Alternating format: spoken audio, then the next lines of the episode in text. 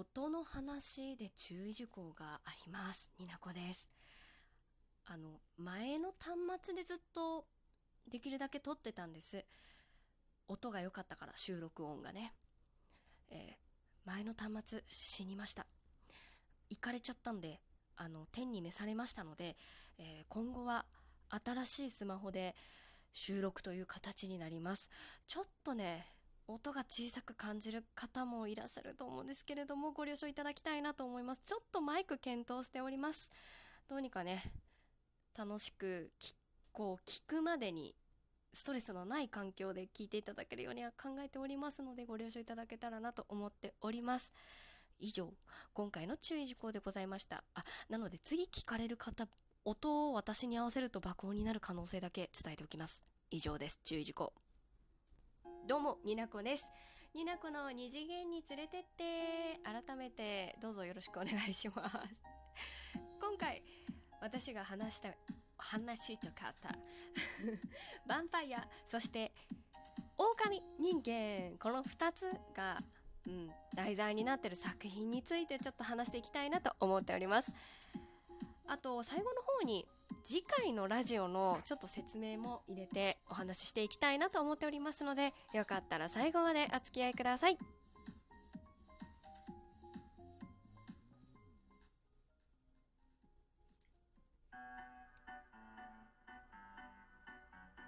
ヴァンパイアそして狼人間のお話っていうと皆さんは何を浮かべますか？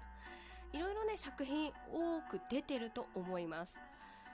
ちなみになんか元をたどっていくとヴァンパイアだったり狼人間ってまあ、日本の妖怪とかと一緒でこう言葉で説明説明説明できない現象に、まあ、名前を付けたみたいなところがあると思うんですけれども特にヴァンパイアはまあ不死。死んでるけど死人っていう扱いかなヴァンパイアは。あのヨーロッパ圏は土葬じゃないですか亡くなった方。完全に亡くなったって判断が難しい時代はそういうなんか蘇りじゃないけど実は生きてたみたいなことがあったらしくてそういったところからヴァンパイアとかの、まあ、伝承につながっていったらしいんですね。調べた。ヴァンパイアドラキュラ吸血鬼のイメージで言うと皆さんどんなのが浮かびますでしょうか？不死。美女の生き地をすすすすすする。日光を浴びると肺になるニンニクと十字架が嫌い。杭を心臓に打ち込めば完全に死亡する。あとは鏡に映らないとか目が赤いとかね。狼人間人狼ウェアウルフでいうと満月になると狼に変身してしまうとか。生まれつき狼人間噛まれて狼人間になるっていうこう2パターンあったり狼になると、まあ、凶暴性が出てきたり理性を失って人間を襲ってしまう。っていうような、うん、特質があるかなと思います。まあ、有名な映画作品でいうと「トワイライト」あのサーガーとかいうやつね、まあ、ちょっと何部作かあるからちょっと詳しくはちょっと今調べてないんですけどあれもあれいいですよね。普通の人間の女の子がヴァンパイアとの恋愛をしていく中で狼人間の幼なじみとどっちを取るかなみたいな話も出てくるしとってもワクワクしちゃうよね。でヴァンパイアを題材にしている二次元作品アニメとか漫画とか乙女ゲームっていうと私が3つ挙げるとしたらディアボリック・ラバーズを最初にあげたいな。これは乙女ゲーム原作なんですけどもう絶対推しいると思うよ好きな人は。めちゃくちゃね一人の女の子が何人ぐらいいるんだろう。いっぱいのヴァンパイアに好かれる話。ディアボリック・ラバーズ私オープニングテーマがめちゃくちゃ好きなんで。あこれって PS ビータかなんかであったゲームなのかな？うん。あと漫画で言う漫画アニメで言うとブラッドラッドこれはオタクの吸血鬼と幽霊になった少女の、まあ、恋物語とか、まあ、戦闘シーンも多いから少年誌少年誌なのかな出てたのブラッドラッドもおすすめ。あと化け物語シリーズ。主人公のあの神谷博さんが声を当ててらっしゃった荒らぎくんは言いにくいのよね名前。荒らぎくん。荒らぎくんは確か吸血鬼だったと思う。あ、ヴァンパイア割と作品で主人公になるものが多い気がしますね。はい。狼人間が出てくるもので言うと一番有名な映画のアニメのやつみんな何が浮かびますか？そうです。狼子供の雨と雪かなと思います。ね。有名だよね。お父さんがあれしてあれするシーンはすごい悲しくても見れないんですけどいいですよね。好き、まあ、ちょっと賛否両論あるとは思うんですけどそういったあの作品の難しいところでね。まあ一番有名かなと思います。あとね私の好きな犬夜叉で養老族狼のね狼人間が出てくる。甲賀くんですね。甲賀くんもいいですね。海外ドラマでもすごく多いんですよ。こういうヴァンパイアが出てくるシリーズって。で海外ドラマで有名なの多分ね「ヴァンパイア・ダイアリーズ」とかが有名だと思うんですけどこれは私も見てないけど。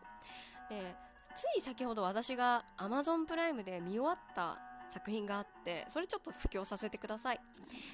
トゥルー・ブラッドっていう作品なんですけれどもちょっと読み上げますね私が書いた 書いた文章トゥルー・ブラッドとはヴァンパイアの存在が明らかとなり人間と共存する世界の話。人間が襲われないために開発されたのがヴァンパイアの生き地の代わりに飲めるドリンク。それがトゥルーブラッド。あくまでもそれは人間にとっての天敵のような栄養を補えるものでしかないため、まあ、ある程度美味しいのかな、うん、生きている人間からいただく血液の美味しさや魅力にはかなわないっていうような立ち位置にあるそうです。ヒロインはスーキーちゃんという金髪の何歳だろう？20代かなの女の人なんですけどヴァンパイアにとって理性を失わせるほどの魅力的な血を持っている彼女。まあそれには彼女の出生が関係しているんですけれどもそれがゆえにヴァンパイア絡みの面倒ごとに巻き込まれていくっていう話です。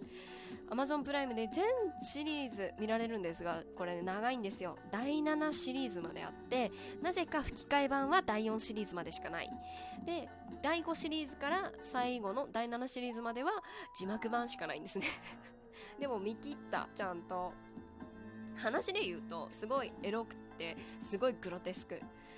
うんで、うん、コメディの要素はないと思う、うん、ヒロインがすごいモテモテだしすごいなんかね男女関係もみくちゃになる。すんごいイチャコライチャコラしてる話ですね。周りのキャラクターも男女だけじゃなくて同性同士でもすごいなんかすぐ親密になっていくので絡み合う人間界関係もそうだしあとファンタジー要素でいうとヴァンパイア狼人間あと妖精も出てくるしシェイプシフターと呼ばれる変身人間も出てきます。だからねなんかファンタジー大好きな人はねめちゃくちゃ面白いと思う。思わず見続けてみてしまう作品なのでグロとかエロに耐性がある方はぜひ Amazon プライムで見ていただけたらなと思います。時間はめっちゃかかるけど続きが気になる作品です。というね不況もしつつ。